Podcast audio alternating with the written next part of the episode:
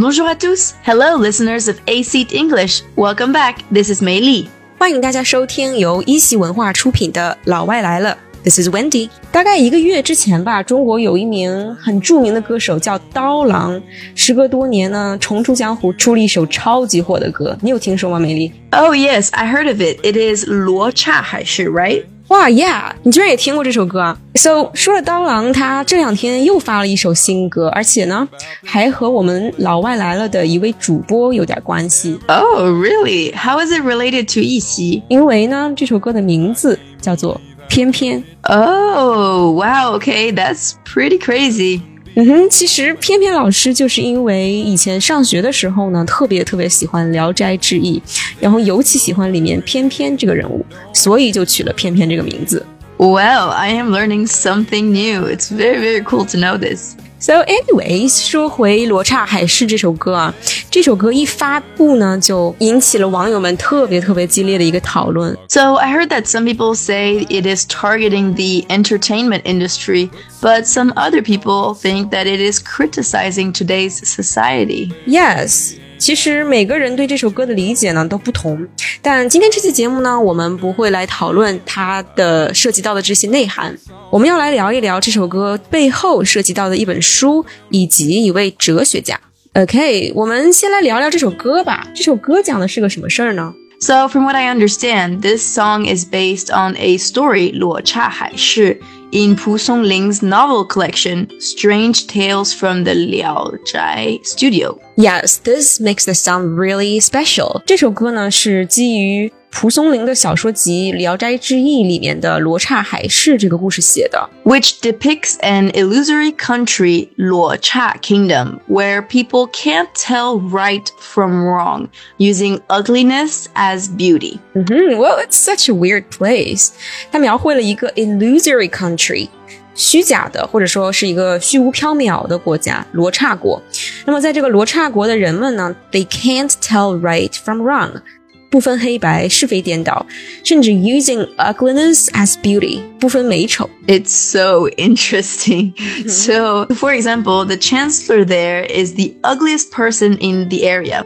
So, when people see the handsome protagonist, Ma Ji, they run away in fright. They're super scared and say that he is a monster. And Ma Ji eventually fails repeatedly because he is not ugly enough. 嗯哼，That's hilarious. Yes. Well, the protagonist. 主角马骥因为长得不够丑而被当成是妖怪，但是反而最丑的人却能做 Chancellor 宰相。而且这首歌的歌词里好像还讲了两只动物，是吗？Yes, so it does talk about the donkey and chicken.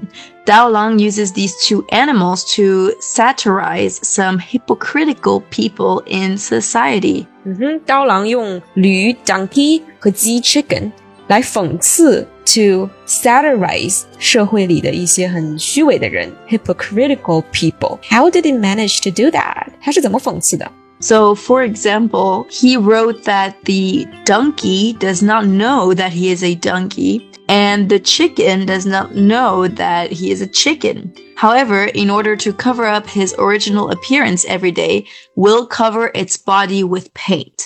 嗯哼，非常形象啊！The characters are very vivid。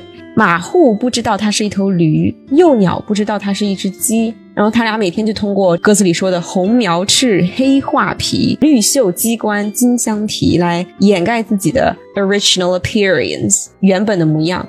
嗯哼，Like I said, it's very vivid。Mm. 读这个歌词呢，再加上它那个非常接地气儿的这个旋律，就好像这两个 donkey and chicken 就在我眼前了一样。Mm. 这首歌除了有马季这个人，在最后当然还提到了另一个人。So he was a very famous Austrian philosopher, especially in the field of philosophy of language. Okay, so it's a philosopher，一位哲学家。那这位哲学家维特根斯坦和《刀郎》这首歌有什么关系呢？So, because some of his philosophical thoughts are related to the meaning conveyed by Dao Lang's song. For example, he said, The limit of my language mean the limits of my world. The limits of my language 我的语言的限制，mean the limits of my world， 就意味着我的世界的限制，或者说语言的边界就是世界的边界。那这句话要怎么理解呀？So Wittgenstein believed that the world we can understand and describe is limited by our language abilities. 嗯，我们对世界的认知或者 understanding is limited by our language abilities，受到我们语言能力的限制。So he also has said, whereof one cannot speak, thereof one must be silent. 对于不能说的事呢，必须保持沉默。Whereof 和 thereof 是非常正式的一个英语的用法，所以 whereof 就相当于 of which。那 thereof 呢，意思就是由此那么。 Exactly, very well explained. 嗯哼，所以 whereof one cannot speak 就等于 of which one cannot speak。关于那个我们不能言说的事情，thereof one must be silent。我们必须保持沉默。那这句话和刀郎的歌有什么关系啊？So it's related because according to Wittgenstein's thoughts, our language has limitations.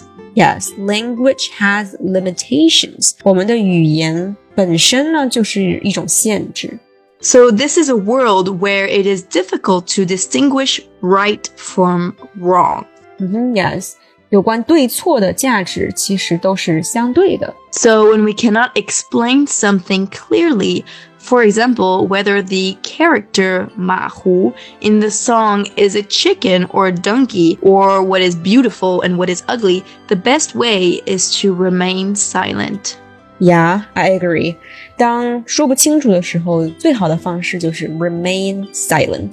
保持沉默。嗯。And it is true that Dao Lang did not directly convey his thoughts to us through language, but through the form of music and art, which is actually consistent with the philosophical thought cited at the end of his song. Oh, yes. That's clever. music 音乐的形式来传达他的思想，而不是用 language 语言。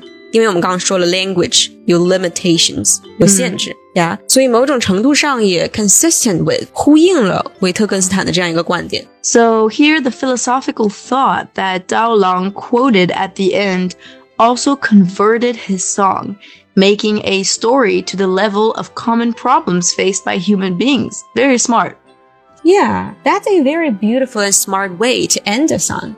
刀郎最后引入的这个哲学观点呢，也让他的歌升华到了一个人类共同面对的一个问题这样一个层面和高度哈。Yeah. So today we have talked about this new song and the story that is behind it, which is very interesting.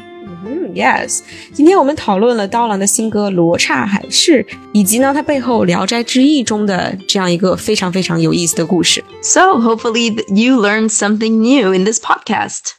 嗯，然后通过这首歌呢，我们还认识了一位哲学家维特根斯坦，他有两句非常着名的名言和这首歌有关。嗯，Yes. So he says, "The limits of my language mean the limits of my world." 语言的边界就是世界的边界。Whereof one cannot speak, thereof one must be silent. 不能说的事必须保持沉默。